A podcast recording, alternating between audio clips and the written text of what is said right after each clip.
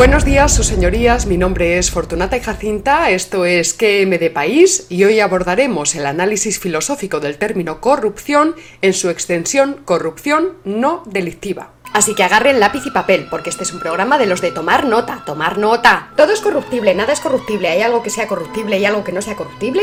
Corrupción se dice de muchas maneras, es decir, no es un término unívoco, sino que es un análogo de atribución. Y como tal, el término corrupción se propaga, irá variando, aunque conservando de algún modo la huella del significado originario. Esa ampliación, si es verdaderamente filosófica, necesita regresar hacia una ontología de la corrupción, que permita establecer criterios para diferenciar las realidades corruptibles y las no corruptibles, o que permita determinar el alcance de la corrupción. ¿Hay algo corruptible y algo que no es corruptible? ¿Cabe aplicar el término corrupción a la sociedad política? El filósofo español Gustavo Bueno desarrolló con precisión esta ontología de la corrupción, pero bueno, dado el formato limitado de este tipo de programas, pues nosotros vamos a abordar solamente algunos aspectos particulares. Por ejemplo, para Aristóteles el cielo, el mundo supralunar, era incorruptible, inmune, mientras que el mundo sublunar estaba sometido a generación y a corrupción. Para Aristóteles, por tanto, cabe aplicar el término corrupción a la sociedad política, porque considera los cambios de una politeia a otra como desviaciones, unas veces a mejor y otras veces a peor. Recordemos que Aristóteles desarrolló la primera clasificación de las formas de gobierno en función del número de gobernantes y distinguiendo entre formas de gobierno rectas y formas de gobierno torcidas, degeneradas o desviadas. Aquí tenemos esta tabla eh, donde presentamos la taxonomía de Aristóteles. Entonces tendríamos el gobierno de uno, el gobierno de unos pocos y el gobierno de la mayoría.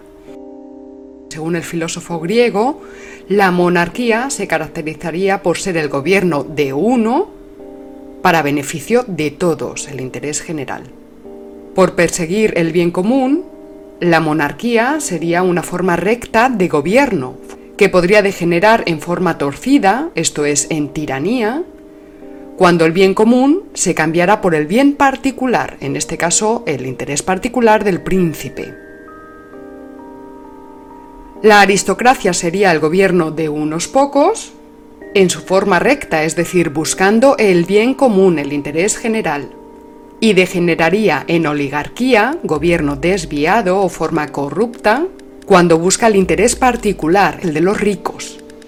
La república será entendida por Aristóteles como la forma recta del gobierno de la mayoría, en otras ocasiones el gobierno de todos. Y su desviación sería la democracia. Atención con esto. Esta taxonomía resulta cuestionable en muchos aspectos que habría que tratar en otros programas, pero lo que nos interesa señalar aquí es que Aristóteles algunas veces considera a la democracia como una desviación mala, como una demagogia. Porque la democracia busca el interés de los pobres, pero no el provecho de la comunidad. Por tanto, Aristóteles considera aquí a la democracia como algo más que una forma corruptible, porque ella misma es una corrupción. Y este sería el punto de partida de nuestro análisis, la democracia desde el materialismo político. Lo primero que hay que señalar es que cuando se pregunta por la democracia caben dos tipos de respuesta, una idealista y otra materialista. En las respuestas idealistas, las hipótesis metafísicas se tratan como si fueran evidencias absolutas. Por ejemplo, se incurre en idealismo cuando se dice que las urnas expresan la voluntad del pueblo, entendiéndose pueblo con mayúsculas en un sentido metafísico. Más adelante veremos que hay que diferenciar entre pueblo y nación política, porque justo en ese punto hay una corrupción ideológica. Una tremendísima confusión en la que caen muchos de nuestros políticos, periodistas y ministro periodistas, lechuzos. Por no hablar de las gentes del común. ¡Ay madre! Solo hay que echar un vistazo a Twitter. Madre mía, vaya lío que se arman con lo de la nación. Desde el materialismo político, sin embargo, la democracia se entiende como una forma más de organización social, una más, un modo de convivencia legal que necesita unos medios para subsistir. Por tanto, aquí no se trata de atacar o de defender a la democracia. La democracia está ahí, es la forma de gobierno de nuestro presente en marcha, y en ese sentido nosotros hablamos como Aristóteles, constatamos realidades. Entonces, ¿hacia dónde se dirige nuestra crítica filosófica? Se preguntarán algunos. Eso, eso, ¿hacia dónde? Pues mira, una vez más vamos a tener que empezar por clasificar, porque en la propia clasificación está ejercitándose ya la crítica. El materialismo político diferencia dos momentos, el momento nematológico o ideológico y el momento tecnológico. Los aspectos nematológicos tienen que ver con los contenidos ideológicos, por ejemplo, cuando se dice que la democracia es la única forma de gobierno en la que logra expresarse la voluntad general del pueblo cuando se dice que la democracia hace autónomos y libres a los seres humanos, o que la democracia es el fin de la historia, pues gracias a ella la humanidad poseerá las claves de su autodirección. El momento tecnológico, en cambio, tiene que ver con los aspectos procedimentales de la democracia. Los partidos políticos, la separación de poderes, las elecciones, las urnas, las campañas electorales, la propia ley electoral, etc. Nuestras democracias parlamentarias necesitan ejercer el control ideológico de las masas. Y lo que ocurre es que algunas de estas prácticas están tipificadas en el Código Penal y otras no.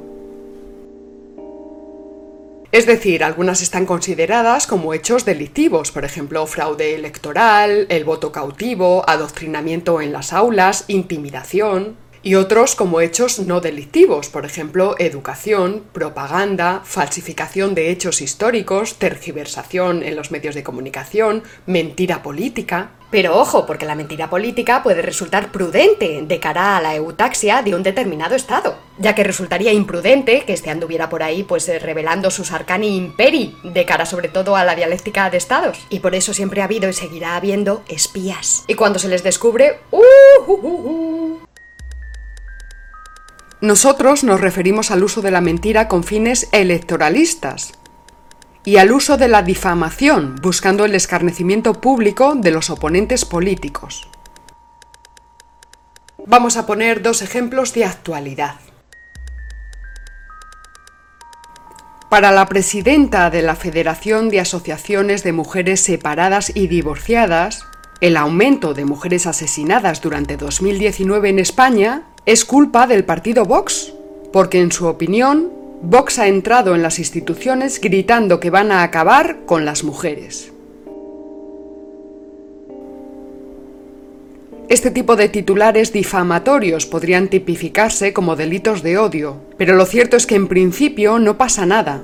Los medios difunden el titular y el pánico se recrudece, bloqueando el análisis crítico del sintagma violencia de género, y pasando incluso por alto que muchas feministas, como por ejemplo Manuela Carmena de Unidas Podemos, ya denunciaban en el año 2006 la problemática de usar la expresión violencia de género.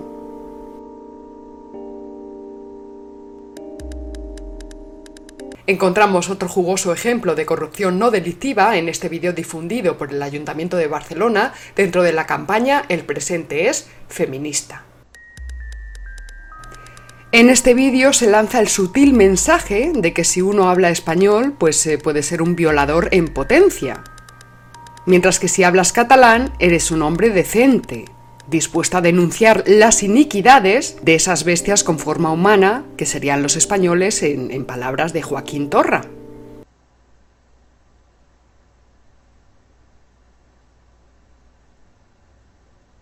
Pero sigamos, en este capítulo no vamos a detenernos en los aspectos tecnológicos de la democracia, sino en los ideológicos, y así dice Gustavo Bueno. Yo el aspecto tecnológico en principio lo dejo intacto. La democracia ahí está, como están la televisión, el cuerpo de correos o los ferrocarriles. Y dentro de esta crítica nos interesará concretamente el fundamentalismo democrático, que consiste en suponer que la democracia es la única forma de gobierno verdaderamente humana, el sumum de la convivencia social y política. Fundamentalismo democrático es situar a la democracia como el principio de todos los valores. Y de hecho, cuando se quiere encarecer algo, revalorizarlo, se dice música democrática, escuela democrática, televisión democrática e incluso separatismo democrático. Tela. Ya el colmo sería decir terrorismo democrático o latrocinio democrático, ¿verdad que sí? Así advierte Gustavo Bueno. El fundamentalismo democrático significa descalificar totalmente, históricamente incluso, al que no ha sido demócrata. Si la democracia es la forma plena de ser hombre, quiere decir que ni Platón, ni Aristóteles, ni Goethe eran plenamente hombres. Y ahora vamos a uno de los puntos que nos interesan, porque gracias a esta ideología, el fundamentalismo democrático circunscribe la corrupción a las conductas de los individuos, las conductas individuales. Funcionarios, políticos, empleados de la sociedad civil y política, etc. Esta corrupción conductual, por ir referida a la corrupción de los individuos, lo que hace es dejar intacto al propio sistema de la democracia, a la democracia misma que seguirá brillando en su máxima pureza, nunca será culpa de la democracia. Nunca, nunca, nunca, nunca, nunca, nunca, nunca, nunca, nunca. A ver, espera un momento, espera un momento. Nunca, nunca, nunca, como has dicho, nunca, nunca, nunca, nunca, nunca, nunca. Nunca, nunca, nunca, nunca, no. No, no, no, no, no, nunca. Nunca, nunca. Vemos un caso parecido tras la publicación de la sentencia de los seres en Andalucía. Tanto el PSOE como su séquito de periodistas derivan la responsabilidad hacia los individuos, dejando intacto de este modo al partido.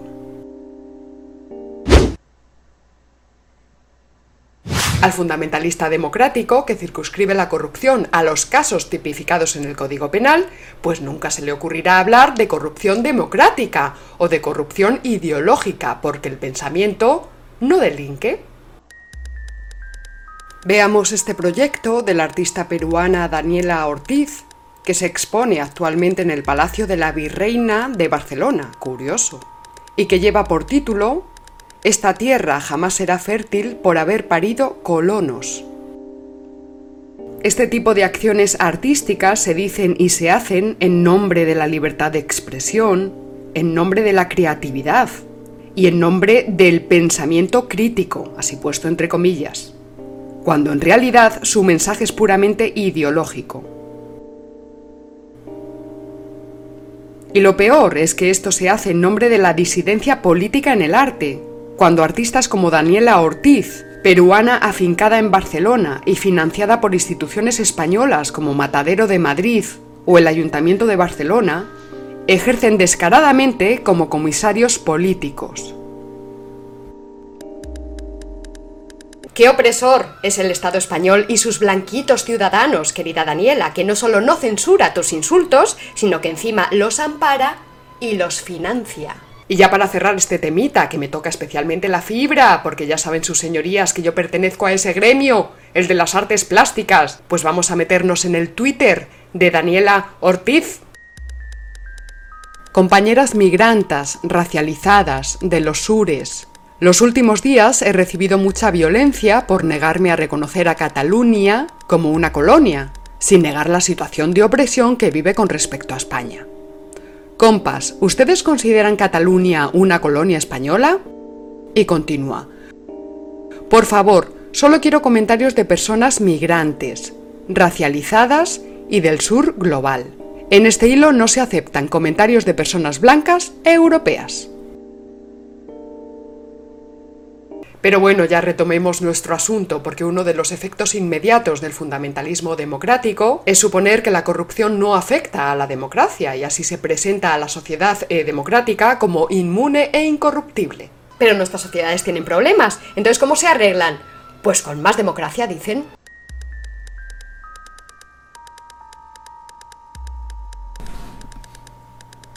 Recordemos, por ejemplo, que la llamada Spanish Revolution no salió a la calle para reivindicar una fiscalidad igualitaria, como fue el caso de la Revolución Francesa. Ni tampoco salió para pedir paz, pan y tierras, como fue el caso de la Revolución Bolchevique. La gente salió a la calle para pedir más democracia, como si una decisión política, por el hecho de ser democrática, fuera ya justa o adecuada, o como si la democracia fuera la clave para solucionar todos los problemas sociales. Esta ideología fundamentalista es muy atractiva y se propaga muy bien porque adula a las masas.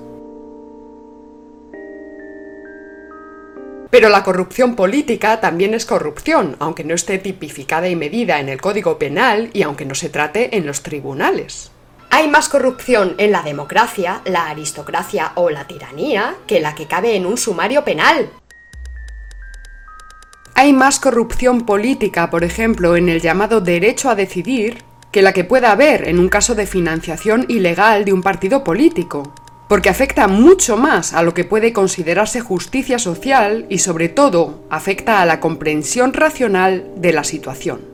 Hay más corrupción en las urnas de los separatistas que en las porras de los policías. ¡Ay madre lo que ha dicho! Super titular. O también para el Twitter. A lo mejor se hace viral. Dicho de otra manera, hay más corrupción en la deformada idea de nación política que maneja el PSOE que en el escándalo de los seres en Andalucía. Y no, no nos olvidamos del robo demostrado hasta ahora de los 113.000 millones de pesetas de las de antes. Aquí no nos olvidamos, la prensa parece ser que sí, como ya aventuramos. Lo que decimos es que como el PSOE ignora o ha olvidado lo que es la nación política, pues ha dejado de defenderla. Y eso es gravísimo. A continuación analizaremos un ejemplo de corrupción propia específica de la democracia, las consultas secesionistas. Cada sistema político, ya sean las aristocracias, los imperios o las democracias, tienen zonas especialmente vulnerables a la corrupción, talones de Aquiles ideológicos o tecnológicos, puntos débiles. Se están persiguiendo urnas y, papeletas. El segundo de los elementos tiene que ver sobre Por ejemplo, las consultas o procesos secesionistas como el vasco o el catalán son corrupciones de la sociedad política, porque equivalen a la mutilación de una parte formal del organismo político establecido. Y esto al margen de que esta mutilación se considere justa o injusta, legal o ilegal, para nosotros Cataluña no es un, problema, todo lo contrario, Cataluña es ilusión, Cataluña es eh, democracia y Cataluña es eh, compromiso. ¿no? Apoyamos eh, firmemente el referéndum que van a hacer los catalanes y las catalanas. Admitir que en la España de hoy una parte pueda decidir por el todo es una corrupción. La sedición es una corrupción política que tiene el nombre de traición. No es una corrupción biológica o ética, económica o religiosa, es una corrupción política. Y las sediciones no son exclusivas de las sociedades democráticas, hubo sediciones en la Roma republicana y también en la España del antiguo régimen. Pero las sediciones en el antiguo régimen o en las dictaduras tienen las vías de acceso muy limitadas. Suponen largos procesos de preparación, disposición de fuerzas, elegir el momento adecuado, arriesgarse a una represión muy agresiva. En cambio, la sedición en una democracia tiene vías mucho más accesibles, las urnas, que son vías cerradas en la monarquía absoluta o en la dictadura. Las urnas de la democracia facilitan, aunque no provoquen, la acción de los secesionistas. Y de hecho podemos observar que si el catalanismo no practicó más el terrorismo armado, es sencillamente porque no lo necesitó. La democracia ha sido su plataforma de lanzamiento, y solo hay que ver que el separatismo catalán era completamente residual hasta hace pocos años. Su gran jugada, pues presentarse como un nacionalismo más civilizado que el vasco. Presentarse como un nacionalismo democrático, y en eso basan toda su propaganda. Espera, espera un momentito. ¿Lucha armada para qué? Si tenemos las urnas, urnas sin H. Posiblemente primer caso de la historia en la que una nación no luche contra sus enemigos sediciosos internos, sino que los ampare. Sin embargo, sus señorías, la fuente característica de las corrupciones democráticas es aquella de donde brotan los principios de la Revolución Francesa. Libertad, igualdad y fraternidad. Veamos esto con calma. El canal que conectaba los principios de libertad e igualdad fue por un lado el criterio de las mayorías como procedimiento de elección, y eso tiene que ver con el momento tecnológico, y por otro lado la idea de pueblo, Y ahí estamos ya en el momento nematológico. Y como hemos dicho que a nosotros nos interesa la nematología, pues vamos a analizar esta idea de pueblo con mayúsculas. Se trata de un pueblo sustantivado, como una expresión de la voluntad general capaz de elegir por sí mismo libremente, como si fuera un bloque homogéneo y armonizado. Vemos un claro ejemplo de esto cuando los separatistas vascos, gallegos o catalanes hablan en nombre del pueblo vasco, gallego o catalán, sin contar con los vascos, gallegos o catalanes que no les apoyan. Pero no hay tal voluntad general ni unidad del pueblo. El pueblo está dividido, repartido en múltiples partes enfrentadas entre sí. Gremios, grupos, clases, partidos políticos. La voluntad del pueblo es una idea tan metafísica como pueda serlo la voluntad de la naturaleza. La llamada voluntad del pueblo solo puede elegir entre los materiales objetivos que le son ofrecidos, presentados, a través de los partidos políticos. Nos encontramos, por tanto, ante una ficción jurídica, porque la idea misma de la voluntad general es contradictoria con un sistema de partidos, sistema en el cual la unidad del pueblo se reconoce explícitamente partida, fracturada. Por tanto, se hace necesario diferenciar entre pueblo y nación, porque lo que está pasando tanto en España como en las distintas naciones hispanoamericanas es que se produce un abuso de la idea de pueblo. Pueblo catalán, mapuche, aymara, gallego, vasco menos murciano, porque parece ser que no existe el pueblo murciano. Y ahora Carmen Calvo pues acaba de decir que Castilla y León ni es una nación histórica, ni mucho menos un pueblo. Porque claro, eso solo lo es Cataluña, ¿eh? Claro, eso es lo que pasa por no saber definir ni clasificar, que dicen solo gilipolleces. En definitiva, se abusa de la idea de pueblo y se corrompe al mismo tiempo la idea de nación política, la española, la boliviana, la chilena. El pueblo son los individuos vivos, la multitud presente. Pero tal conjunto de personas, por ejemplo los españoles vivos en 2019, no pueden renunciar a lo que han heredado, porque los hechos del pasado han influido, han condicionado, han hecho su realidad presente, y al mismo tiempo tienen que pensar, tienen que tener en cuenta a los que vendrán. Esto es, el pueblo tiene que tener en cuenta a la nación, que es más que pueblo, por decirlo de una forma llana. El problema de muchos de nuestros políticos es que actúan desde la plataforma de la nación política sin saber lo que es y por eso se permiten despreciarla. Y esto les pasa también a los políticos y periodistas de la llamada derecha, por ejemplo a Cayetana del PP. Dentro vídeo. Es decir, España no es Francia. España no es un Estado unitario, centralizado, jacobino, ni lo ha sido jamás a lo largo de su historia. Solo en momentos, momentos, en momentos muy complicados de su historia, es decir, en los últimos 40 antes de la transición.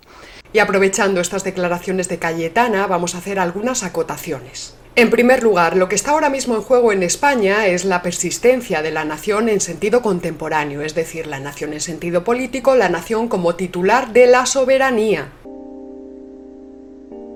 Y una de las consecuencias del estado de las autonomías es que recorta esa soberanía a un número arbitrario de ciudadanos, olvidándose del todo.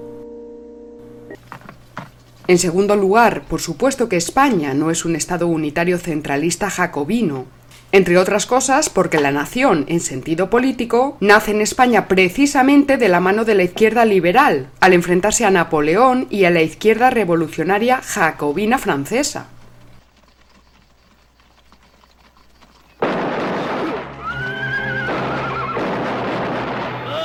Señalaremos en tercer lugar algo que se olvida sistemáticamente, tanto por parte de unos como por parte de los otros. La unidad de España como nación histórica proviene de su condición imperial. Ha dicho imperio, cuidado, que alguno le da un síncope. Imperio, imperio, imperio. Bueno, el caso es que esto lo han demostrado tanto Menéndez Pidal como José Antonio Maraval y por supuesto Gustavo Bueno, tal y como nos recuerda Pedro Insua. Frente a la idea falsa de la España medieval como un conjunto de reinos aislados, independientes y en conflicto, el imperio conformará la idea de nación española de la que hablan Cervantes, Saavedra Fajardo, Cadalso. El término nación española estará presente en todo el siglo de oro y posteriormente también. Los españoles serán los nacidos en el ámbito político del imperio español, y no es casual que Feijó hablara de los españoles de América.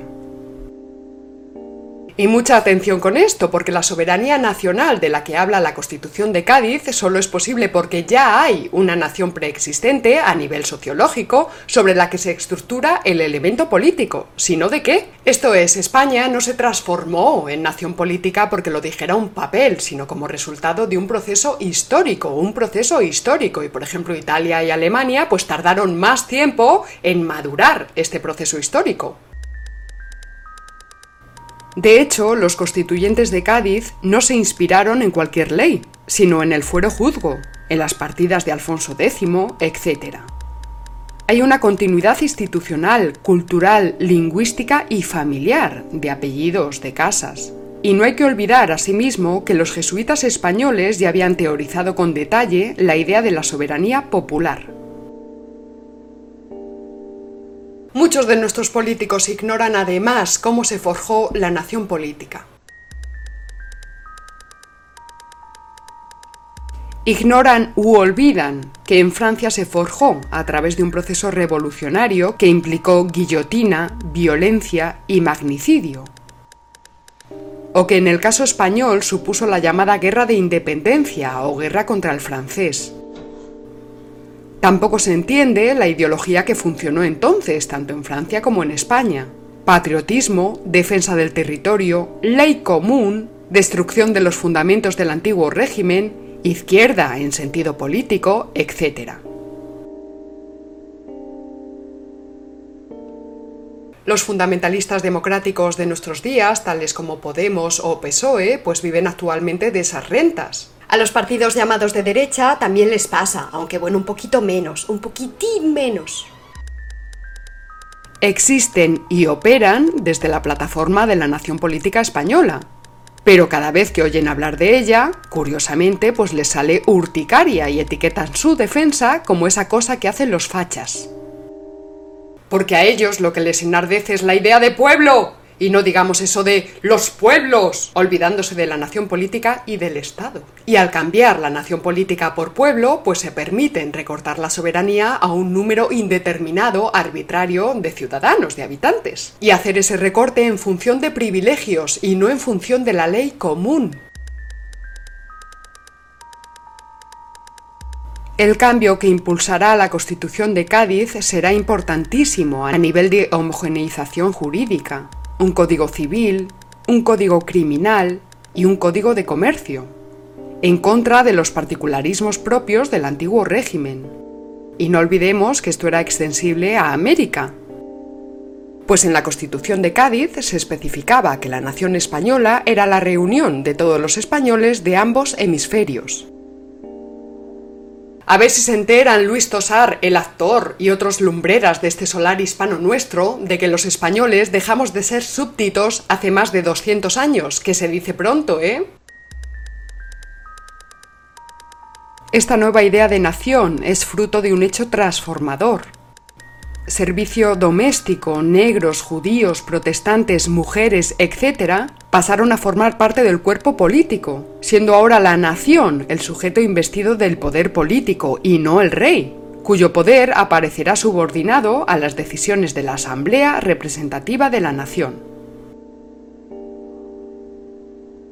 Esta nación política subsume a las naciones étnicas, es decir, es la patria, estas naciones étnicas son reabsorbidas, no aniquiladas, según la fórmula de muchos revolucionarios franceses. Ya no somos bretones, galos o francos, somos franceses. Y lo que estamos viviendo ahora es una rebarbarización de la sociedad política, es decir, otra vez lo de los francos, los galos y los bretones, que es lo que les interesa a muchas potencias a nivel geoestratégico y geopolítico. Pero aparte de esto, a ver si se enteran los señores y las señoras de Podemos y compañía. Exigir derechos exclusivos en función de la lengua, la etnia, la cultura, la morfología corporal o el RH negativo está más cerca de la derecha histórica que de la izquierda histórica. Señoras y señores separatistas de Podemos y otras bandas facciosas, sustituir a la nación política por cosas como pueblo vasco, catalán o gallego es perseguir derechos exclusivos que no se atienen a la ley común. Y eso es antiguo régimen. Yo sé que Cataluña se ha sentido humillada. Yo creo que hace falta un presidente en España que escuche con humildad a Cataluña diciendo respetaré vuestra decisión sea cual sea. Yo quiero ser ese presidente. Señoras y señores del posible gobierno de concentración antinacional del eje Ferraz-Galapagar Generalidad. Recortar la soberanía por razones impolíticas como el sexo, la raza, la religión o la talla, por decirlo con el abate Sieyès, es antiguo régimen. Así que piensen bien el tipo de políticas que se hacen en nombre del feminismo, de las nuevas identidades, de los etnicismos y de los derechos de los colectivos.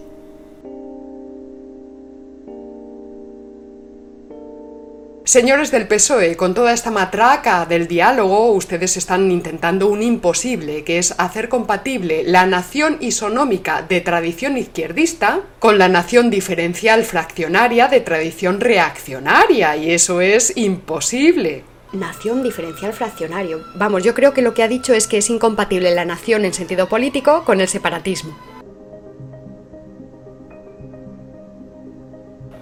Habrá que recordarles que Juan Negrín, insigne representante del Partido Socialista Obrero Español histórico y último presidente del gobierno de la Segunda República Española, no perdió de vista lo que significaba la E de las siglas del PSOE, y así dijo.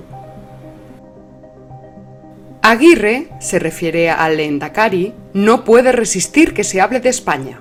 En Barcelona afecta no pronunciar siquiera su nombre, el de España. Yo no he sido nunca lo que se llama españolista ni patriotero, pero ante estas cosas me indigno. Y si estas gentes van a descuartizar España, prefiero a Franco. Con Franco ya nos entenderíamos nosotros, o nuestros hijos, o quien fuera. Pero es que estos hombres son inaguantables. Acabarían por dar la razón a Franco, y mientras venga a pedir dinero y más dinero. Señor Sánchez y compañía, sigan ustedes sus planes y programas de disolución de la nación española, pero no tengan el morro de hablar en nombre de las izquierdas. Porque instaurar la desigualdad territorial amparándose en la ideología del hecho diferencial, el hecho diferencial, pues que quieren que les diga, pero es casi, casi derecha primaria. Dice casi porque el separatismo a estas alturas del siglo XXI pues es más bien una derecha extravagante. Y el que quiera saber qué es eso, que vaya al capítulo 36, derecha extravagante. El problema es que no se está teniendo en cuenta a la nación política en el ortograma político, no se está contando con el todo. El PSOE, que es una parte de la sociedad española, no está contando con las otras partes.